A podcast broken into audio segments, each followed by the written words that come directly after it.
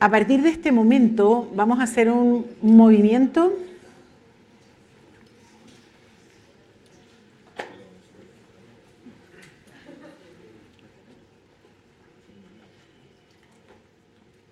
Vamos a hacer un salto.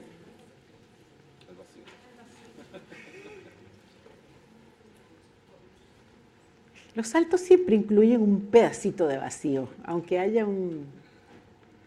Vamos a hacer un salto en el mapa de ruta número uno. Hemos estado trabajando con el lenguaje, hemos estado trabajando con el cuerpo y a partir de hoy empezamos a trabajar con la emocionalidad empezamos a sumergirnos en el territorio de las emociones. Em, y la primera pregunta, por supuesto, que les quiero hacer, porque cada vez que comenzamos un tema nuevo, lo que hacemos es colocarnos el tema en la mano y empezar a hacernos preguntas de qué me pasa a mí con este tema. Y ese es el trabajo fenomenológico, que después ustedes van a aprender a hacer con los, con los coaches. Ustedes van a aprender a hacerse la pregunta de este tema en particular, ¿por qué es un tema para ti? ¿Y qué te pasa a ti con este tema? ¿Y cómo lo vives? ¿Y cómo lo sientes? Eso es hacer fenomenología con nuestro coachí. Pero ahora ustedes están haciendo fenomenología con ustedes. Entonces lo que les pido es que metafóricamente se coloquen el fenómeno de las emociones en la mano y empiecen a hacerse preguntas. ¿Qué me pasa? ¿Qué les pasa solamente de pensar que vamos a empezar a trabajar con las emociones? ¿Qué ocurre? Díganme cosas, díganmelas fuertes, yo las repito y los compañeros digitales las ponen en el chat, por favor. Me encanta, me emociona. Interés. Conectividad. Conectividad. No, honestidad. Honestidad, curiosidad, ilusión, alegría. Susto, ya, qué bueno, o sea, bien, no todo es maravilloso, ¿verdad? Me da susto, ¿qué más? Sentimientos, dicen por allí. Preocupación, Carolina. ¿Perdón? Por fin. Por fin. Sensibilidad. ¿Qué más? ¿Qué les pasa? ¿Qué les pasa? ¿Qué, surge? Investiguen, investiguen para adentro. ¿Cómo nos sentimos? Vamos a empezar a mirar cómo nos sentimos. Sentimientos, decían por allí. Vamos a trabajar con eso. ¿Perdón? Autoconocimiento, bien. ¿Perdón? Desnudarse, sí. sí. Sanación. Sanación, excelente. Muy bien. Vulnerabilidad. Bien. ¿Y qué te pasa con la vulnerabilidad? Sácale un, un hilito a la vulnerabilidad. Temor. Temor, bien. Miedo, bien, bien, bien. Fragilidad. ¿Y qué nos pasa con la fragilidad? Miedo a exponerse, fantástico. Exploren por el lado oscuro, exploren por el lado negativo. ¿Perdón? Miedo a que te dañen, claro. Miedo a que, a que me dañen, fantástico. ¿Qué más? dolor, sufrimiento, perdón, ser juzgado, bien. Temor a ver cosas oscuras de uno mismo, bien. Bueno, pero ella...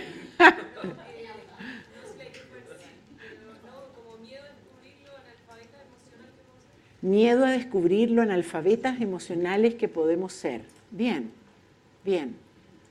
Ok, yo quiero comenzar desde allí, quiero comenzar desde el miedo que nos producen las emociones. Y entonces voy a hacer la siguiente pregunta, es ¿por qué les tenemos miedo? Espero en el chat. ¿Por qué les tenemos miedo? No es necesario que me abras el chat. Eh, yo, los veo, la cintita que aparece abajo me, me coloca lo que me dicen.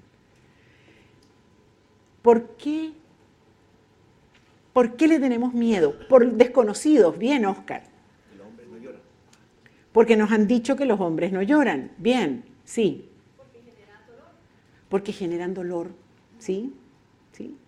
Porque las emociones, eh, de alguna manera sentimos que las emociones son como una fuerza que nos agarra y que nos lleva a hacer cosas de las que después nos podemos arrepentir. ¿Cierto? ¡Eh! yo bailé encima de esa mesa. ¿Era yo? Oh, eso es un chiste. Pero yo sí me acuerdo de una vez, les conté de mi hija, adorable, la amo profundamente. Pero cuando tenía como 15 años, todavía se usaban los teléfonos, esos que uno tenía en una mesa, digamos, no eran los celulares. Y me acuerdo que después de hablar con ella por teléfono, agarré el teléfono y lo golpeé, lo golpeé, lo golpeé, hasta que no lo destruí, no me quedé quieta. Y al día siguiente yo veía el teléfono y decía, no puede ser. No puede ser lo que hice. ¿Les ha pasado eso? Las emociones. Claro. Entonces, la fuerza de las emociones nos ha dado históricamente miedo. Pero Oscar puso algo en el chat que es bien importante. Nosotros hemos sido tremendamente desconocedores del mundo emocional, porque la cultura en la que hemos vivido es una cultura que oculta, que mete debajo de la mesa o debajo de la alfombra, que evade, que evita, que niega las emociones particularmente cuando las emociones nos sacan de un rango de, Rafael hablaba ayer, de lo normal.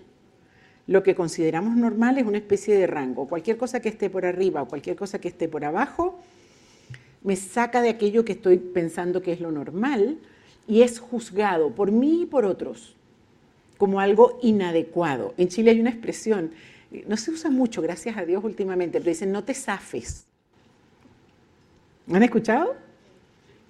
Zafarse significa salir del rango, ya sea para arriba o para abajo. Exceso de entusiasmo o exceso de tristeza, cualquier exceso es un zafamiento. Entonces, mantente allí. Y hay culturas que son muchísimo más restrictivas que otras. Por supuesto, en Latinoamérica tenemos muchas diferencias. A mí, yo soy, que siempre digo, soy bilingüe porque eh, tengo tanto la cultura chilena como la venezolana, son culturas muy distintas en relación con las emociones. Muy diferentes. O sea, en Venezuela hay una expresividad emocional que es muy distinta a la que tienen las personas en Chile. Eh, sin abundar, pero cada uno de ustedes que tiene experiencias en distintos países, en distintos lugares, se dan cuenta que una de las diferencias culturales importantes es justamente la forma de manifestar las emociones, cuidado que no es la forma de, tener emocionalidades, las emocionalidades son bastante comunes en, nuestra especie, pero la forma de expresar las emociones es distinta y la forma de procesar las emociones es diferente. Y la forma de hablar sobre las emociones es distinta. Tenemos varios, desde este desconocimiento y desde este miedo un poco que le hemos tenido a las emociones, hay varios mecanismos sociales de evitación emocional. ¿Cuál se les ocurre? Mecanismos sociales de evitación emocional. Tener cara de palo, tiene distintos nombres en distintas culturas. Cara de póker, eh, cara de no me está pasando nada, Estoy furiosa por dentro, voy a la oficina, ¿cómo estás? Bien. Y, está todo por dentro. Eh, cuando vamos, que alguien murió y vamos a un funeral, ¿verdad? Y le hacemos así a la persona, ya, ya, ya, ya, ya. Como que le vamos a sacar la, la pena como flatito de bebé, así ya. Lo que nos pasa cuando alguien está llorando, casi no lo toleramos y entonces necesitamos sacar a la persona del llanto, consolar. Mecanismos sociales de evitación emocional, otros. La risa. Claro, bueno, ahora la risa, la risa es bien interesante, sabes que es, es bien curioso, nadie se ríe más que en un funeral. ¿No les ha pasado eso? Y los funerales dan como ataques de risa. Y tiene que ver con que el cuerpo necesita oxígeno para poder procesar todo lo que está pasando. Y entonces la risa es una forma de procesar y de, meterle aire al cuerpo. Y a veces es muy castigada, porque se supone que tienes que estar llorando. Interesante. Pero no necesariamente la risa. Yo, a mí me gusta ver más la risa como un mecanismo biológico de compensación. Eh, mecanismos sociales de evitación emocional. ¿Qué otros? Bien, bien. Y hay, eh, sí, porque ahí tú estás pensando más bien en mecanismos individuales de em, salir de un, de un espacio emocional. Es interesante porque cuando te toque trabajar con personas, te vas a dar cuenta que muchas veces el exceso de narrativa es una forma de evitación de contacto con ciertas emociones que no quieres trabajar, que no quieres ver, que no quieres procesar. Muy bien. El consumo. El consumo de todo. El consumo de sustancias permitidas y prohibidas. El azúcar, los carbohidratos. El mol. El mol. ¡Ah! Y la tarjeta de crédito termina con la, deuda en la tarjeta de crédito es del mismo tamaño de mis penas, ¿verdad?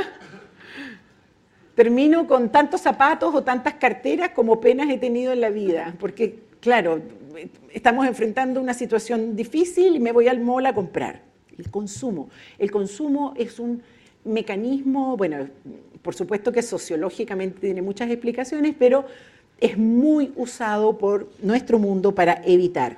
Em, la, diversión, o sea, me voy al cine, me quiero olvidar, me voy con los amigos a, hablar tonteras, las series, hoy en día Netflix es un basurero emocional. Ahí metemos muchas de las emociones que queremos evitar. Ok, un mecanismo interesante y, y que de alguna manera es el responsable de nuestro analfabetismo emocional es que no hablamos de las emociones. Entonces, como no hablamos de las emociones, no tenemos palabras, no tenemos distinciones para hablar de las emociones. Parte de lo que vamos a estar trabajando aquí es una especie de alfabetización emocional, es decir, vamos a ir incorporando palabras para poder hablar de lo que nos pasa emocionalmente. Y es parte de la misión de lo que quiero hacer con ustedes ahora. Eh, otra es que arrinconamos las emociones en el territorio de ciertos especialistas. ¿Mm? Entonces, el psicólogo, el sacerdote, el consejero, o sea, ahí podemos hablar de emociones, o el estricto terreno de la pareja o del espacio familiar, los trapos sucios se lavan en casa. No se habla de las cosas fuera, ¿cierto? Entonces, eso es una forma de eh, controlar las emociones. Las mantenemos restringidas en un espacio delimitado todo tiene que ver con este miedo a la fuerza de las emociones. En buena hora, queridos, queridas, el mundo ha cambiado dramáticamente. Y hay un descubrimiento científico que ocurrió a mediados del siglo pasado que hizo este cambio tan profundo que estamos viviendo hoy. ¿A quién se le ocurre cuál fue?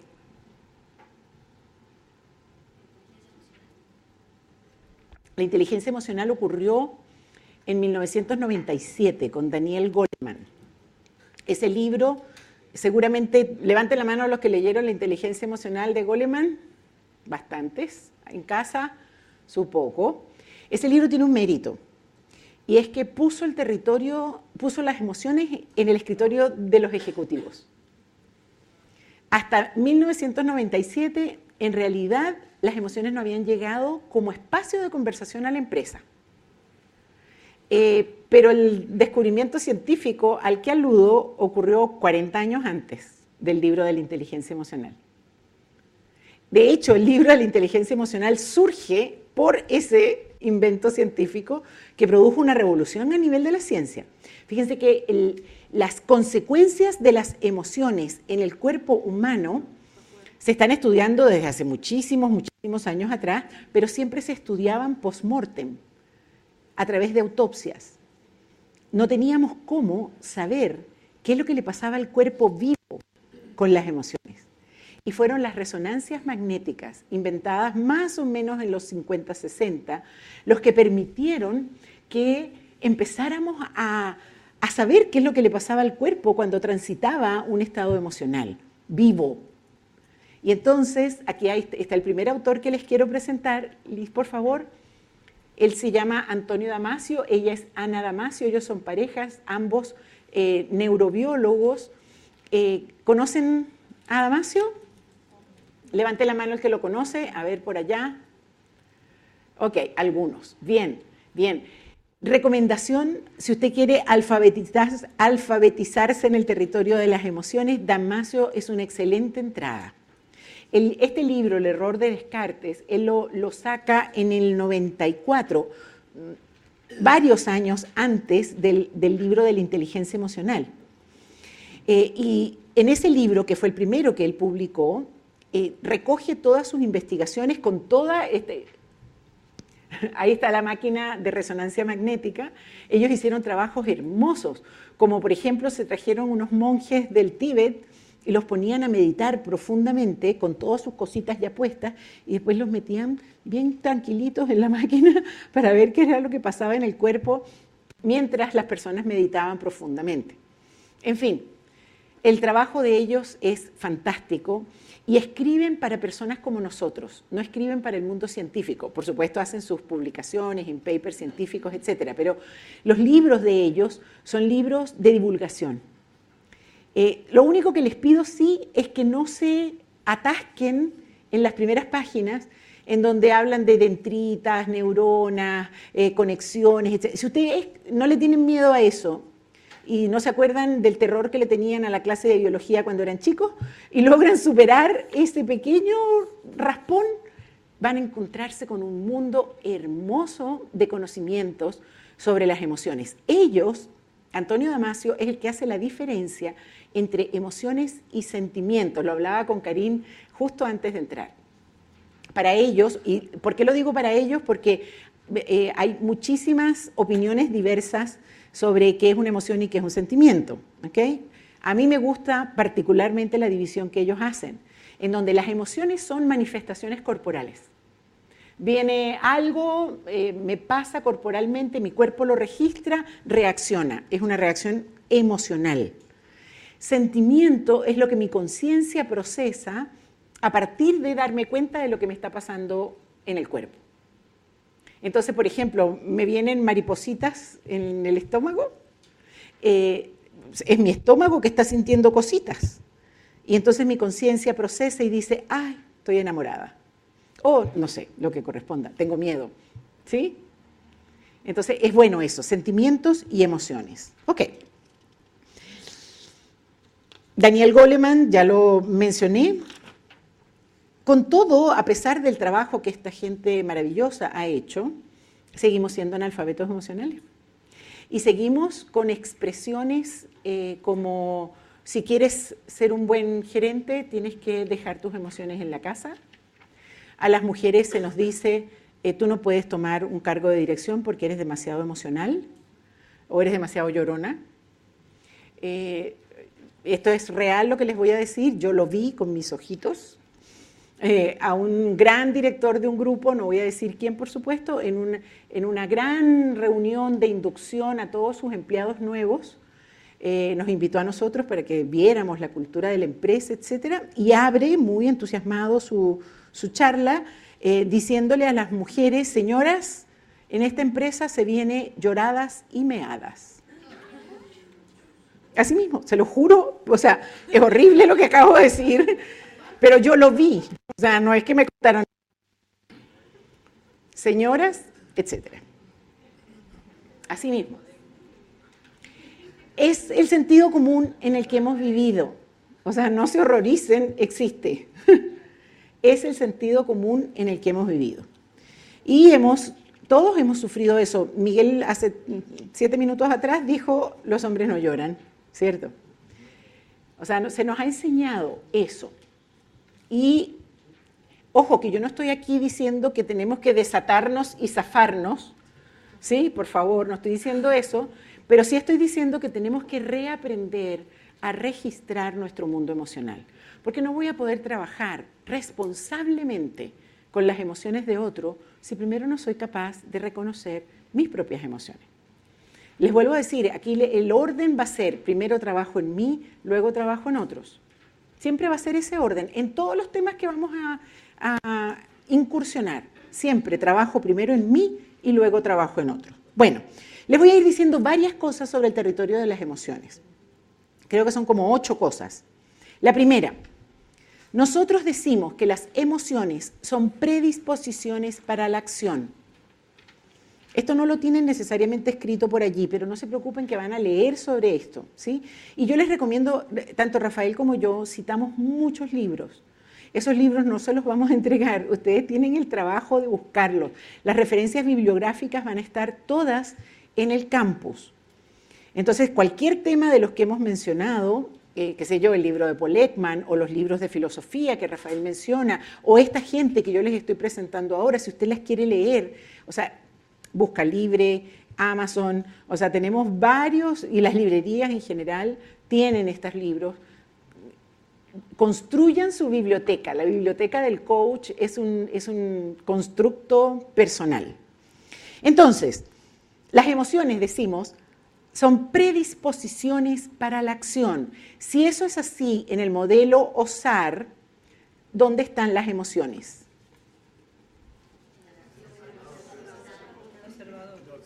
En el observador. Yo podría decir que están en todas partes, porque las emociones están en, cada uno de los elementos del el modelo SAR. Pero si yo quiero conectar con que las emociones son predisposiciones para la acción, entonces las coloco en el observador. Y es importante colocarlas en el observador. ¿Por qué? Porque dependiendo de la emocionalidad en la que estoy, mis acciones van a ser diferentes. Y eso lo sabemos. Si yo amanezco contenta, optimista, la forma como voy a llegar a la oficina y al proyecto en el que estoy metida es distinta a si amanezco atravesada, molesta, enojada todavía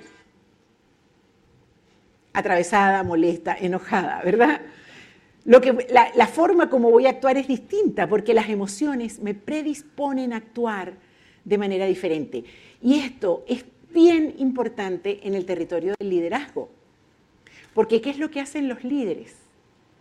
Los líderes lo que hacen es crear emociones que antes no estaban, que generan la posibilidad de acciones que antes no eran posibles porque la emoción no estaba. Entonces el liderazgo es fundamentalmente un fenómeno emocional.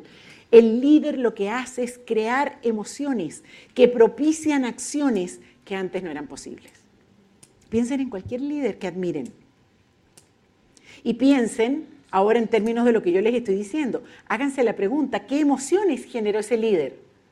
Yo por alguna razón cada vez que hablo de esto me conecto con Martin Luther King eh, y todo lo que era imposible para la gente afroamericana en los Estados Unidos antes de que Martin Luther King dijera las cosas que dijo, hiciera las cosas que hizo. Y él con sus discursos lo que hacía era generar una emoción que hizo que algunas acciones que antes eran impensadas empezaran a ocurrir. No, no me siento atrás, me siento adelante. No, no entro en ese baño, entro en el otro. Con todas las consecuencias que pasaron. Los líderes generamos emociones que permiten que ciertas cosas ocurran. Si tengo un proyecto, me acaban de nombrar gerente de este proyecto, un proyecto importantísimo, entonces empiezo a preguntarme, a ver, ¿cuál es el presupuesto? Tengo las máquinas, eh, tengo el inventario, eh, tengo las competencias, eh, tengo el equipo, y bueno, pasan los meses, fracasa una parte de mi proyecto y digo, ¿qué, me pasó? ¿Qué me faltó? ¿Me faltó más plata? ¿Me faltó contratar gente distinta? No me hago la pregunta, ¿qué emociones faltaron? Cuando comienzo un proyecto, no me hago la pregunta qué emociones son necesarias para que este equipo que está empezando a estar a mi cargo llegue, desarrolle las acciones y llegue a los resultados que quiero que llegue. Hagan ingeniería al revés. Si yo quiero lograr este resultado, para lograr este resultado tengo que generar estas acciones. Para generar estas acciones tengo que tener ciertos repertorios emocionales. ¿Los tengo? ¿Los tengo en mi equipo? Y si no los tengo, ¿cómo los genero? ¿Cómo los genero? ¿Cómo? Y voy ahora en sentido contrario. ¿Cómo genero las emociones que hacen falta para que las acciones se puedan realizar y podamos llegar a los resultados? ¿Lo ven? Es un análisis que no solemos hacer porque no nos damos cuenta que las emociones son predisposiciones para la acción. Segunda característica. Las emociones son constitutivas de los seres que somos. No me puedo sacar las emociones como quien se saca la chaqueta y dejarlas colgadas a la llegada a la casa o a la llegada al trabajo. Esta idea de que usted deje las emociones de la casa en la casa y no existe. Somos una sola estructura y no nos podemos sacar las emociones. Por lo demás, déjenme decirles que esa idea de sacarme las emociones es muy siglo XX. De hecho, en el siglo XX teníamos fantasías. ¿Se acuerdan de Mr. Spock en Viaje a las Estrellas? Mr. Spock, con sus orejitas puntiagudas. Su característica principal era que era tremendamente eficiente y cero emociones. Hay una sola emoción que Mr. Spock sentía. ¿Cuál era?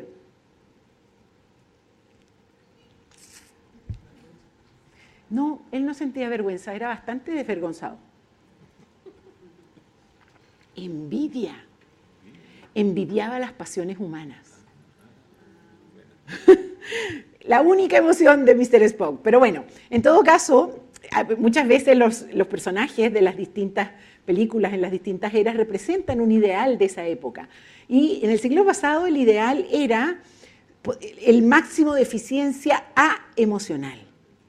En buena hora, pues las cosas han ido cambiando. Eh, nosotros los seres humanos, que somos producto de la, evolución de nuestra especie, eh, hemos ido desarrollando un paquete emocional que traemos, lo traemos en nuestro código genético. Eh, y hay un autor, la siguiente lámina, por favor, que también se los quiero presentar, se llama Paul Ekman. Levante la mano el que lo conoce. Uno por acá, por allá hay varios. Bien.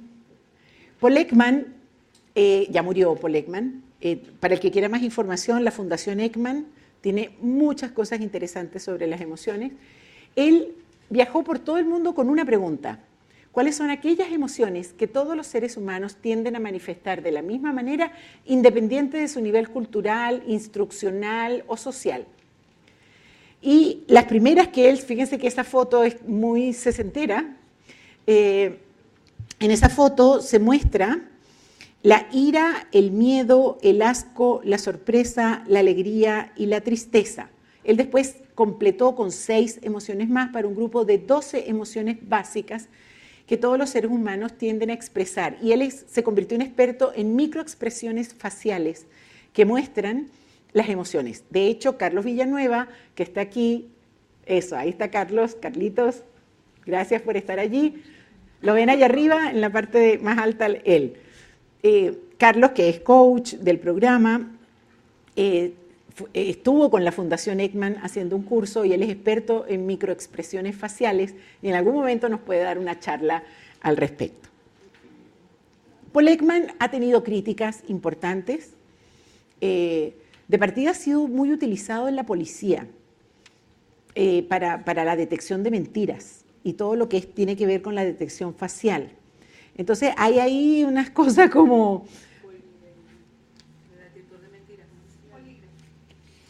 Claro. Pero en fin, más allá de los usos que se dan a los descubrimientos, es interesante el trabajo que él hace y lo que él muestra al final es que los seres humanos tenemos estas emociones que forman parte de, nuestro, de nuestra estructura. Tercera característica de las emociones. Las emociones son tremendamente contagiosas. Y aquí me voy a quedar un poquito porque a ver, algunos ejemplos. ¿Han visto los bebés cuando recién nacen los ponen en unos cuartitos? Y tenemos tres, cuatro bebés recién nacidos en un cuarto. Y están todos quietecitos ahí. Y de repente uno se pone a llorar y las enfermeras saben que tienen que salir corriendo porque en cinco minutos tienen cuatro o cinco bebés llorando. ¿Cómo se pasan la noticia? O sea, ¿por qué lloran? Porque el vecino llora. Y fíjense que acaban de llegar al planeta, o sea, acaban de salir de su, de su hábitat. Y entonces acá viene un, descubrimiento que ocurrió en los 80. ¿Sí? Si me das la otra lámina, por favor, Lisette. Esta gente, la gente de la Universidad de Parma, ya como Risolati, Leonardo Fogassi y Vittorio Galese, ese equipo en los 80 descubrió una estructura que tenemos todos los seres humanos, pero no solo los seres humanos, también eh, varios mamíferos, entre ellos, por supuesto, todos los primates, tienen células espejo. Levanten la mano los que han escuchado hablar de neuronas espejo o células espejo. Bien, un poquito más. Y eso tiene que ver con que fue muy difundido en los últimos 20 años del siglo pasado y por supuesto durante este siglo. Las neuronas espejo es un tipo especializado de, de neurona que lo que hace es captar la emoción que está afuera y reproducirla adentro. Es decir, tenemos un auténtico aparato de simulación emocional dentro, en nuestra estructura. Por eso es que las emociones se contagian. Porque yo veo a alguien llorando, me dan ganas de llorar. O me da risa. ¿Por qué? Porque siento las ganas de llorar, no quiero llorar y me da risa. O si hay alguien riéndose, también me da risa a mí. ¿Sí? O ocurre no solamente con las emociones. Si yo empiezo aquí a bostezar, rápidamente ustedes hagan un experimento. La próxima conversación que tengan con alguien, empiecen a tocarse la nariz. Y rápidamente la otra persona se va a empezar a tocar la nariz. Eh, háganlo como prueba. Son nuestras células espejo. Las neuronas espejo funcionan sin que atraviesen la voluntad y eso es una maravilla. No las gobernamos. Todos tienen células espejos, todos. Aquí no hay gente sin células espejo, porque las células espejo son fundamentales para poder funcionar socialmente, son la base de la empatía.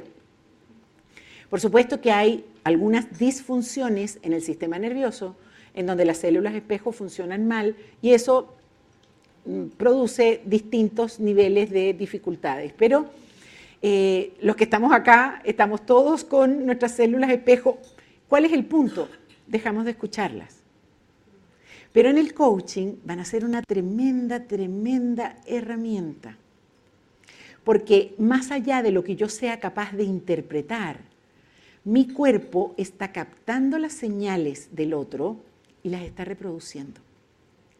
Les doy un ejemplo, a mí me pasa mucho, a mí, que yo escucho a alguien y cuando siento que esa persona, eh, o sea, no, al revés, me empiezan a dar a mí escalofríos.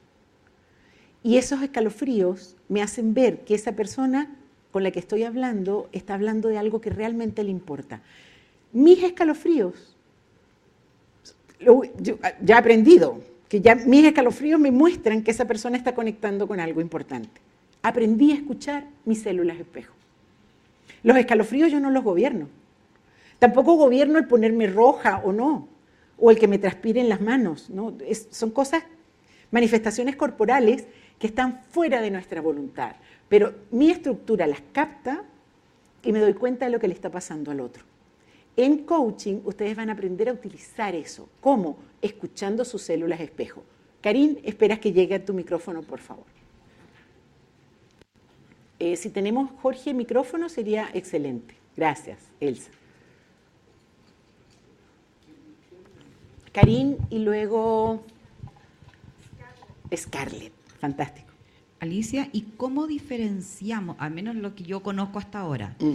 cómo diferenciamos porque lo que tú mencionas, si yo veo a alguien llorar, lo más probable es que el otro llore, pero yo no lo asocio necesariamente a la célula, a la célula espejo, esta que mencionas, sino a que esa, esa emoción está gatillando una emoción en ti que quizá o no estabas viendo y si no lloré porque lo vi llorar y me dio pena, pero esa emoción gatilló emoción en uno que tiene escondido que no la está viendo. Entonces, ¿cómo diferencias? Muy bien, muy bien. En que no es una célula espejo, sino que está gatillando una emoción. No, no, es la célula espejo, o sea, el gatillamiento ocurre vía células espejo. Ahora, hay mucha investigación al respecto, Karim, mucha. Y fíjate que a mí me pasan emociones, y por eso es buena la, diferenciación entre emoción y sentimiento. ¿Qué es lo que ocurre? Susana se pone a llorar, a mí me dan ganas de llorar, y es una reacción biológica, a mí no me está pasando nada triste. Solamente mis células espejo están reaccionando, mi cuerpo está simulando lo que le está pasando a Susana. Pero ¿qué es lo que hace mi conciencia? Y esto ocurre en segundos. Ah, tengo ganas de llorar porque mi mamá murió. Y entonces inmediatamente mi estructura genera una explicación que me lleva a mí a hacer sentido de lo que, de lo que me está pasando. Cuando estés trabajando en coaching, parte de lo que te vamos a enseñar es, es parte del entrenamiento, por eso esto demora tanto tiempo, es que tú te des cuenta que no eres tú, sino es el otro. Y tú vas a aprender a separar. Y vas a aprender a que puedes llorar y vas a estar consciente de que es solamente una simulación, que es tu cuerpo reproduciendo la emoción del otro, pero que no eres tú, es el otro. Eso se logra por entrenamiento, por madurez, y lo vas a lograr hacer, te lo aseguro, en el nombre de Dios. Creo que está un poquito relacionada la, la pregunta. Eh, ¿Cómo haces cuando la emoción de la otra persona te abruma? ¿Cómo te autorregulas en ese momento? O sea, como que tienes enfrente una persona muy ansiosa, captas la ansiedad, empiezas a sentirla y te abruma. ¿Y cómo te conectas con el presente para poder escucharla? Excelente. Para poder... Tres, tres recursos. El primero, centramiento, lo que estamos aprendiendo en la mañana. Eh, yo te decía ayer que un coach descentrado es tremendamente peligroso. Porque entonces es como, como el chiste de las hormigas. ¿Han escuchado las hormigas, el chiste de las hormigas? un señor va al, psiquiatra y le dice, ay, es que siento hormigas en el cuerpo. Y el psiquiatra le dice, ay, ya, pero no me las pegue. Eh, o, sea, me conecto y, y las hormigas terminan siendo mías, ¿no? Ya. Entonces, primer recurso, centramiento. Segundo, la separación, lo que yo le decía a Karim. Y eso se logra entrenando. No soy yo, eres tú. Y lo, y lo logro, lo logro. O sea, eso sí se los aseguro. Y el tercer recurso tiene que ver con el aprendizaje que vas a hacer de eh, distintos recursos corporales y emocionales. Lo que, lo que hacen con Fernanda, lo que hicieron con Tere Castillo, eh, es una sensibilización emocional. Eh, los vamos a enseñar a registrar en su propio cuerpo esas emociones y no controlarlas, fluir con ellas. El, trabajo con Fernanda y con Tere Castillo, no crean que es una diversión, que es algo para que se animen y para que se hagan chiqui chiqui chiqui No. Por supuesto que eso es importante, animarse y hacerse chiqui chiqui chiqui Pero eh, lo que estamos haciendo allí es un, es un aprendizaje emocional de registro de lo que me ocurre corporalmente. Porque los coaches somos personas, desarrollamos una sensibilidad para podernos dar cuenta de las emociones del otro y de las propias. Muy bien. Entonces, son contagiosas. Déjenme hacer una conexión con el liderazgo, porque si yo quiero eh, que mi equipo tenga una cierta emoción y sé que las emociones son contagiosas, me basta con yo generarlas con alguno que es influencer dentro del equipo, porque yo sé que eso se va a contagiar. Se contagian tanto las positivas como las negativas. Si yo sé también que hay una persona que está con una cara de dos metros, que no, mira, etcétera, esa emoción también se va a contagiar. Entonces tengo que hacerme cargo rápidamente de eso en el equipo. Muy bien. Tercera característica, tiene que ver con el hecho de que las emociones... Ah, no les comenté, perdón. Eh, ellos trabajaron con monitos. Esa foto tiene poquitos segundos, la primera de la segunda, eh, de diferencia. Fíjense que el investigador le saca la lengua al monito y inmediatamente el monito le saca la lengua al investigador es la conducta imitativa. La imitación eh, forma parte de las propiedades de las células espejo. Las células espejo de los seres humanos son muchísimo más desarrolladas que cualquier otro eh, mamífero o primate, hasta donde sabemos. Y a mí siempre me gusta decir eso porque los pulpos, por ejemplo, nos sorprenden. ¿Vieron esa película? Mi maestro el pulpo o algo así. Mm. Ok. Por ser tan contagiosas, las emociones impregnan los espacios. Entonces, distintas ciudades tienen distintas emociones, lo saben. Eh, parte de mi recomendación de que en Santiago anden con cuidado, etcétera, es porque Santiago, particularmente esta zona, se ve muy poco peligrosa. Uno como que no percibe el peligro. Hay emociones, hay ciudades en donde uno percibe el peligro. Y uno llega a esa ciudad, no voy a nombrar ninguna, y hace así como, como que hay que cuidarse, ¿cierto? Bueno, Caracas es una ciudad en la que crecí, pero lamentablemente es una ciudad en la que hay que cuidarse mucho y uno llega a Caracas y uno hace así, automáticamente. Eh, los espacios de la casa tienen emociones distintas. La cocina es distinta a la sala, las distintas habitaciones tienen emociones diferentes, el baño tiene emociones distintas.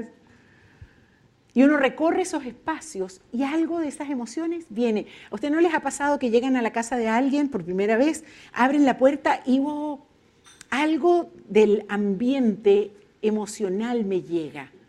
Y a veces tengo ganas de salir corriendo. No salgo corriendo y me pasan las cosas que me pasan. Claro, porque tenemos la capacidad los seres humanos de captar las emociones de los espacios. Eh, piensen en la oficina ciertos espacios, ciertos, ciertos, ciertas salas de reuniones tienen emociones, la gente se pone como derechita cuando entran ahí. y hay otros lugares en donde nos relajamos, tomamos café y podemos hablar de otras cosas. Mm, entonces, emociones y espacios tienen una relación. Las emociones también marcan los tiempos. Fíjense, las emociones de los lunes son muy distintas a las emociones de los viernes. Los viernes en la mañana son una cosa, los viernes en la tarde son otra. ¿Saben que la tasa de suicidios se incrementa en los domingos? Los domingos es un día donde mucha gente opta por no vivir. Interesante. El invierno produce efectos emocionales. El verano produce efectos emocionales. Las décadas tienen emociones. Y eso lo saben las radios, porque entonces eh, ponen música de los 60, música de los 70, música de los 80, eh, porque saben que hay gente que está escuchando esa música y saben que la música es un vehículo de transporte emocional.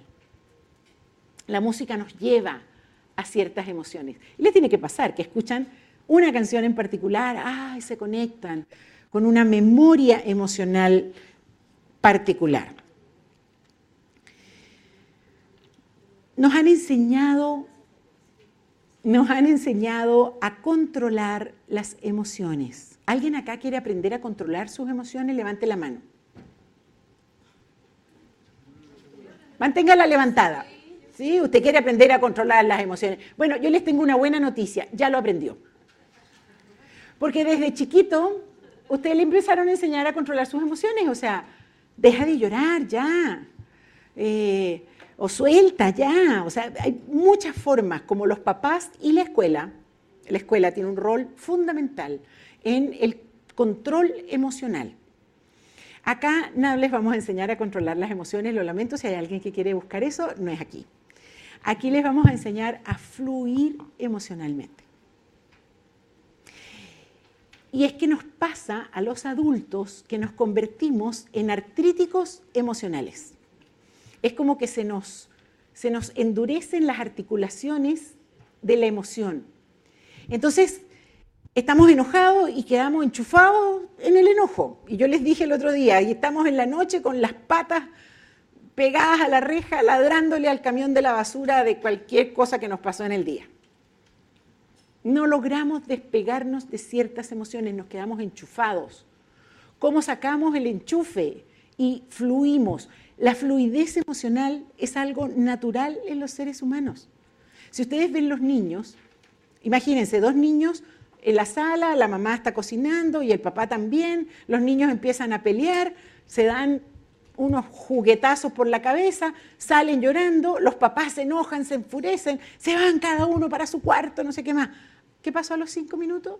Los niños ya se les olvidó, vuelven a jugar los papás y la mamá los ven y dicen, pero bueno, no estaban peleando hace rato, ¿cómo es que ahora están tan contentos? Ellos siguen enchufados en la molestia, los niños ya fluyeron. Fluidez emocional. Sé que no es fácil, pero lo vamos a lograr. Muy bien. Buena noticia, las emociones se aprenden. Es cierto que todos venimos con un paquete emocional, producto de la evolución eh, lo vamos a ver en la segunda conferencia, tenemos distintos repertorios para reaccionar, pero están bastante tipificados.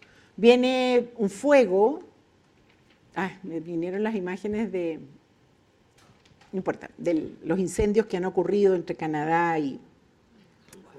¿Cómo es que se llama la ciudad? Maui. Sí, tremendo.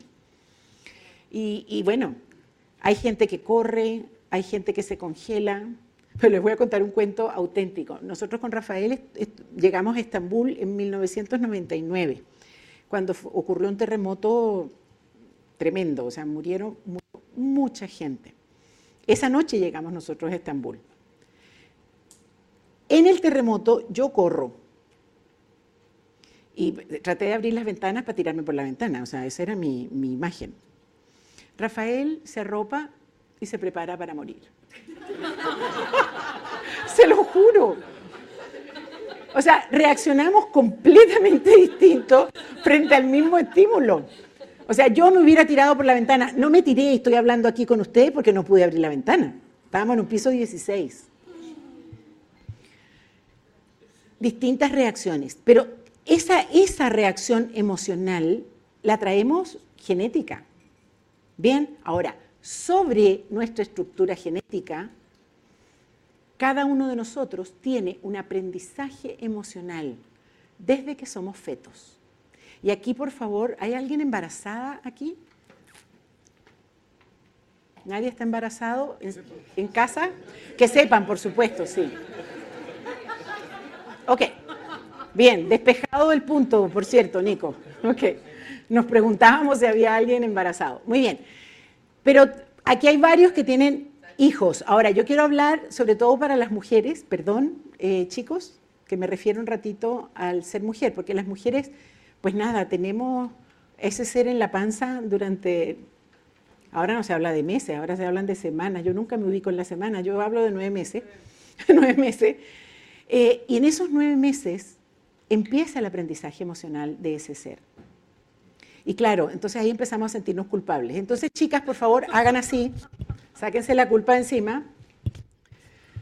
Pero sí, en esos nueve meses generamos una impronta emocional inicial en ese ser que estamos trayendo al mundo, que luego, desde que nace, sigue absorbiendo las emociones del ambiente y produciendo su propia estructura emocional. Si en este momento nos vamos todos al cine, algunos lloran, otros se duermen, otros se ríen, otros sacan el crítico cinematográfico que vive en cada uno de nosotros, en fin, nos pasan distintas cosas emocionales. ¿Por qué? a pesar de que somos todos seres humanos y tenemos todos la misma estructura genética, sin embargo, todos tenemos un aprendizaje emocional diferente. Y eso nos hace observadores distintos. Todos tenemos repertorios emocionales distintos. Entonces la gran pregunta, queridos, queridas, yo les pedí temprano, la mañana del primer día, que tiraran la piedra de sus sueños lo más lejos posible. Eso significa imaginarme la persona que yo quiero llegar a ser. Pues les aseguro que la persona que ustedes quieren llegar a ser tiene repertorios emocionales distintos a los que usted tiene hoy. Pero la maravillosa noticia es que puede aprender emociones nuevas. Porque aprendemos emociones hasta nuestra muerte. Incluso dicen por allí que aprendemos a morir. Entonces, no se tienen que quedar con los repertorios emocionales que tienen hoy. Pueden enriquecer. Y parte de los ejes pedagógicos de los programas, ambos, el liderazgo y el de coaching, es ir de la habitualidad a la versatilidad. Eso es el recorrido que estamos haciendo, ir de nuestros hábitos a ser cada vez más versátiles. Versátiles quiere decir incorporar nuevos repertorios, ser cada día más ricos en las emociones que sentimos. Entonces les voy a dejar de tarea que se hagan la pregunta de cuáles son las emociones que tiene esa persona que quieren llegar a ser. Ahora, no puedo enriquecer mi repertorio emocional si primero no sé cuáles son las emociones que tengo. Esa es la primera pregunta. Yo les dije ayer, los seres humanos somos manojos de hábitos, tenemos hábitos lingüísticos, hábitos corporales y hábitos emocionales. ¿Cuáles son tus hábitos emocionales?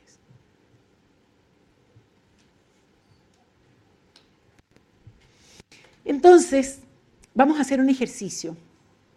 Y ese ejercicio tiene que ver con averiguar cuáles son mis hábitos emocionales, cuáles son mis repertorios emocionales y dónde y cómo los aprendí. Quiero dar la instrucción completa del ejercicio y después lo vamos a hacer. Es un ejercicio que dura no más de 15 minutos. Eh, yo voy a poner una música y esa música va a sonar dos veces cuando se termine la segunda vez, es hora de terminar el ejercicio. ¿Mm? Dime, dime, dime. Ya, pero, pero pregúnteme, pregúnteme. Tome su micrófono y pregúnteme. Eh, ¿De qué se trata la actividad que vamos a realizar? Claro, estoy empezando a decirla. ok, muy bien, yo te, yo te lo repito sin ningún problema. Lo que vamos a hacer es investigar mis propios repertorios emocionales. Mis repertorios emocionales. Eso es lo que, la misión del ejercicio. ¿Ok? Y ya voy a explicar, no he explicado el ejercicio todavía. Ok, bueno, pero dígame su pregunta. Sí, sí. Y si hay, eh, sí.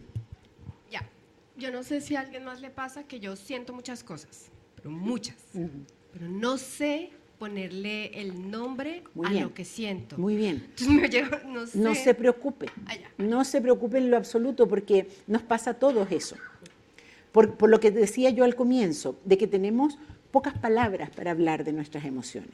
Y qué bueno que eres capaz de registrarlas, o sea, de darte cuenta de que te están pasando cosas y no sabes lo que es. Está bien. Parte de lo que vas a aprender aquí es a ponerle nombre a esas emociones.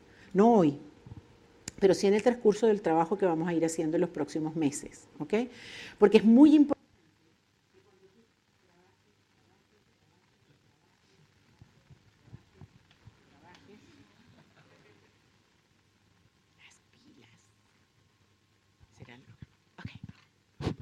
Cuando tú trabajes con un coachee, pues puedas ponerle nombre a las cosas que van distinguiendo juntos. Ok, pero eso es tranquila que forma parte de la progresividad y del proceso que vamos a ir recorriendo. Entonces, el ejercicio. ¿Sí se escucha bien? Lo primero que van a hacer es moverse de donde están sentados. Nadie se puede quedar donde están. Eso es la primera instrucción, pero no ahora. Atorníllate. Ok. Van a buscar un sitio, tenemos una sala de 243 metros cuadrados, en donde seguramente van a encontrar un rincón. Yo recomiendo mucho el suelo. El suelo es tremendamente regresivo. Eso es una herramienta de coaching también. Si en algún momento ustedes quieren cambiar la onda de la conversación, suelo. Eh, siéntense en el suelo, ojalá con la espalda apoyada en algo. Ah, tenemos bastante pared alrededor. Eh, si no, bueno, suelo, y, pero lo que sí, por favor, nadie se queda donde está sentado. Primera. Luego, necesitan solamente una hoja en blanco.